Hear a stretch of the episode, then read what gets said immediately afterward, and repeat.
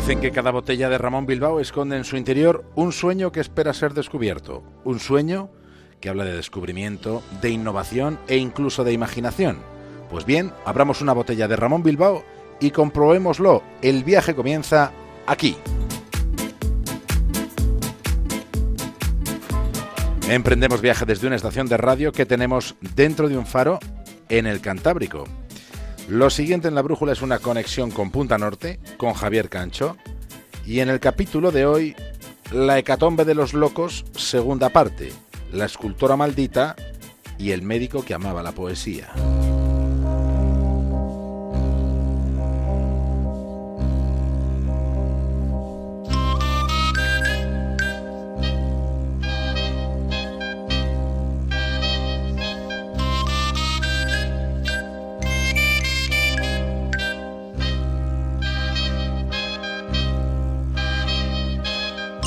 Decíamos ayer, la hecatombe de los locos es el nombre que se le ha puesto al fallecimiento masivo de personas ingresadas en hospitales psiquiátricos en Francia en los primeros años de la década de los 40. Sucedió durante el régimen de Vichy durante el tiempo de la ocupación nazi. Murieron 45.000 enfermos mentales porque no se les alimentaba, porque tampoco se les permitía salir.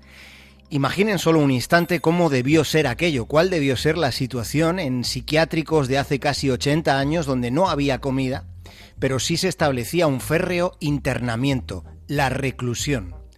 Aquello debió ser mucho peor que la cárcel, y existen sospechas fundadas de que fue algo premeditado. Posiblemente se trató de favorecer lo que se ha definido como un exterminio suave. A estos hechos dedicamos el capítulo de ayer de Punta Norte en la Brújula, Hoy nos disponemos a relatar la historia de dos personas que estuvieron allí.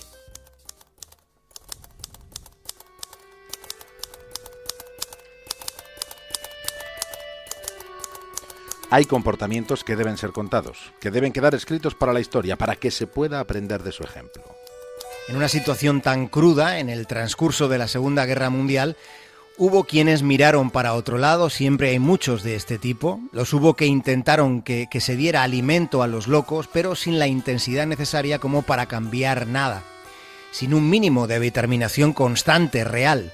Y luego, luego también hubo alguno que puso el alma entera en la necesidad de que la ignominia no fuera perpetrada. A uno de ellos es a quien queremos dedicar los próximos minutos. Su nombre fue Gastón, el doctor Gaston Ferdier.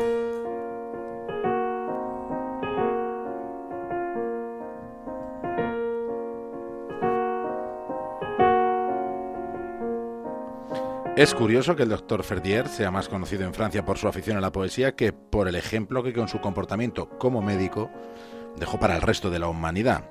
Gaston Ferdier fue un poeta próximo a lo surrealista, tal vez para escapar de una realidad demasiado inhóspita. En 1941, Ferdier era un joven de poco más de 30 años que ya desempeñaba la, la función de jefe del Hospital Psiquiátrico de Rhodes como psiquiatra utilizaba los métodos torpes y hasta dañinos que en la época había para tratar las enfermedades mentales. Pero más allá de eso, en su peripecia vital hay algo que lo hizo diferente respecto de la mayoría de los, de los demás responsables en su país de eso que en aquel momento se llamaban sanatorios mentales. Recordemos que no había comida para los locos, pero en su hospital logró que los locos comieran, o al menos que comieran algo más que nada. Se trataba, pensó Ferdier, de no arrebatarles la dignidad a aquellas personas a las que ya se les había quitado la libertad. Habiendo como había internadas en aquellos manicomios personas con un sentido y una sensibilidad mucho mayor que cualquiera de, de los jerarcas que tomaban decisiones en el gobierno del régimen de Vichy.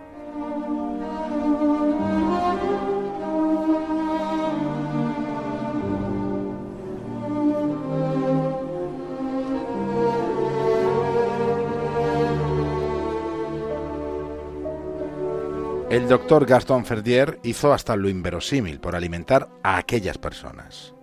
Recurrió con insistencia al mercado negro, infringió muchas veces la ley cambiando tabaco por comida. Para el transporte clandestino, utilizaba una ambulancia que era conducida por un gendarme jubilado que se conocía todos los trucos, todos los controles. Se jugó la carrera sintiendo como sentía una pulsión humanitaria. Sintiendo como sentía que no podía dejar morir de hambre a quienes eran sus pacientes, sintiendo como sentía que no podía participar de ningún modo en aquel exterminio oblicuo.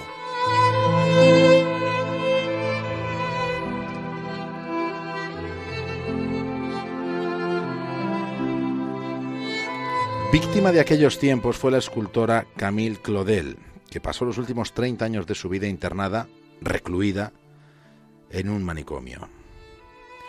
Es muy probable que si Camille Claudel hubiera nacido hombre, su obra habría sido muchísimo más reconocida.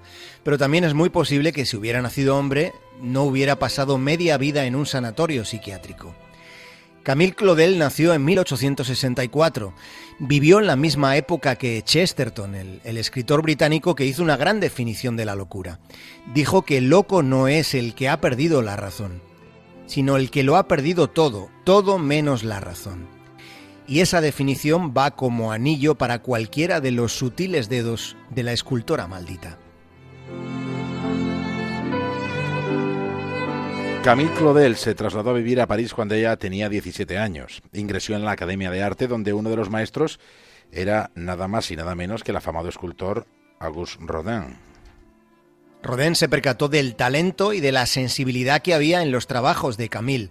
A la joven Claudel le había interesado desde niña extraer figuras del barro modelando porciones informes de arcilla. Para ella la escultura era más que una pasión, era algo crucial y lo era a pesar de aquellos mensajes siempre negativos que recibía de su entorno familiar donde veían a Camille bastante distraída de la senda que había para el patrón femenino de la época. Una senda sin recorrido dentro del hogar. Y ella no quería. Ella quería esculpir su propia vida.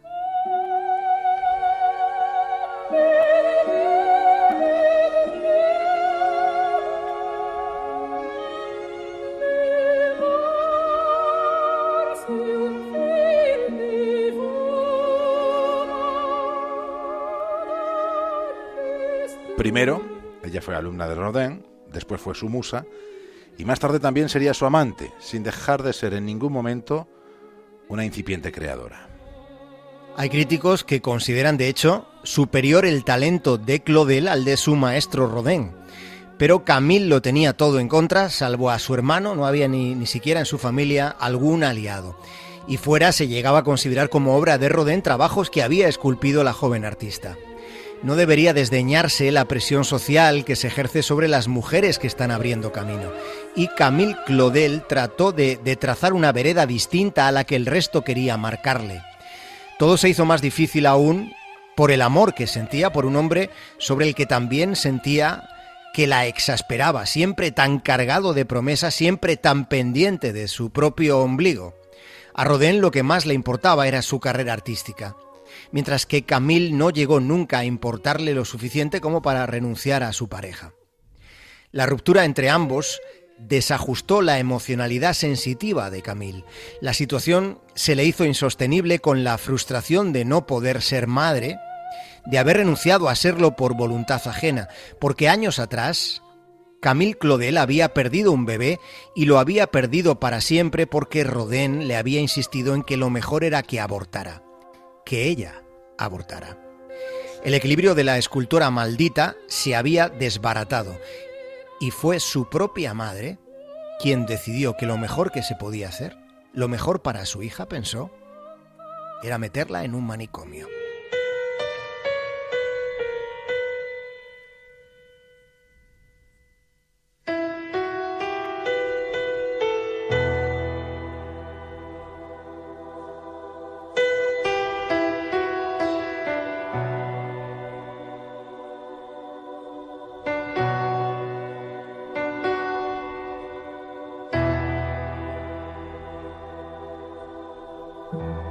El diagnóstico que se hizo de la salud mental de la escultora fue que sufría manía persecutoria y delirios de grandeza, como si no hubiera una grandeza enorme en el talento de Camille. Camille, que fue una mujer maltratada por su época. Camille Claudel, que, que, se vio privada de su libertad y sometida a lo que ella misma calificó como una reclusión injusta. Una reclusión de 30 años en los que vivió como una loca porque los demás estaban cuerdos de atar. Murió en uno de esos sanatorios psiquiátricos donde nunca nadie sanaba, donde nunca nadie se curaba. Se murió de hambre en el psiquiátrico de Mondebert. Por tanto, ella fue una de las 45.000 personas que se vieron sometidas a ese destino. Ella fue una víctima más de la hecatombe de los locos de la que durante dos noches hemos querido acordarnos desde un faro encendido en la punta más al norte de este programa que hace del cura y que se llama La Brújula.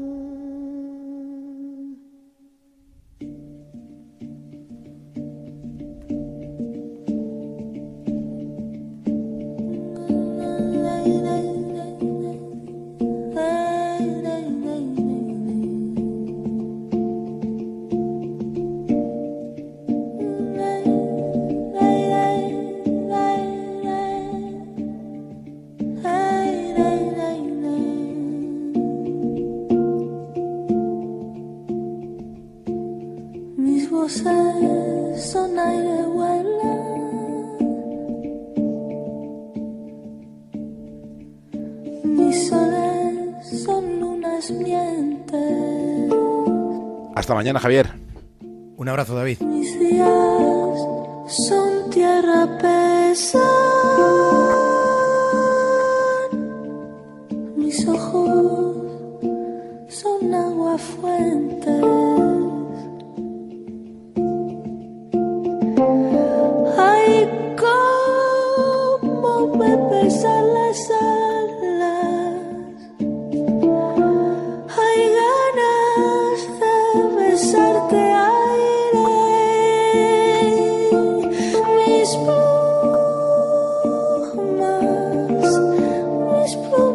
Están cansadas.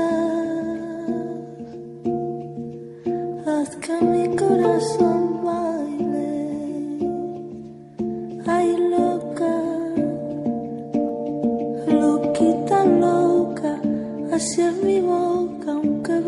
con sus frutas, de palabras equivoca.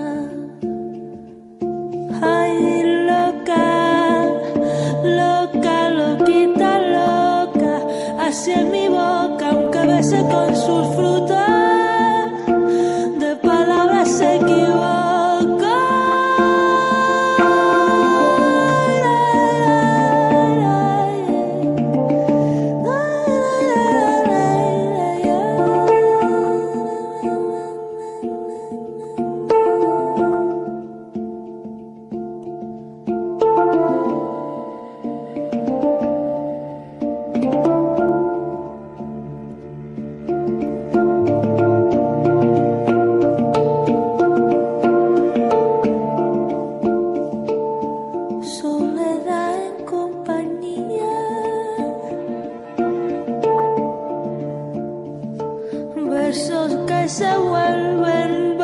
so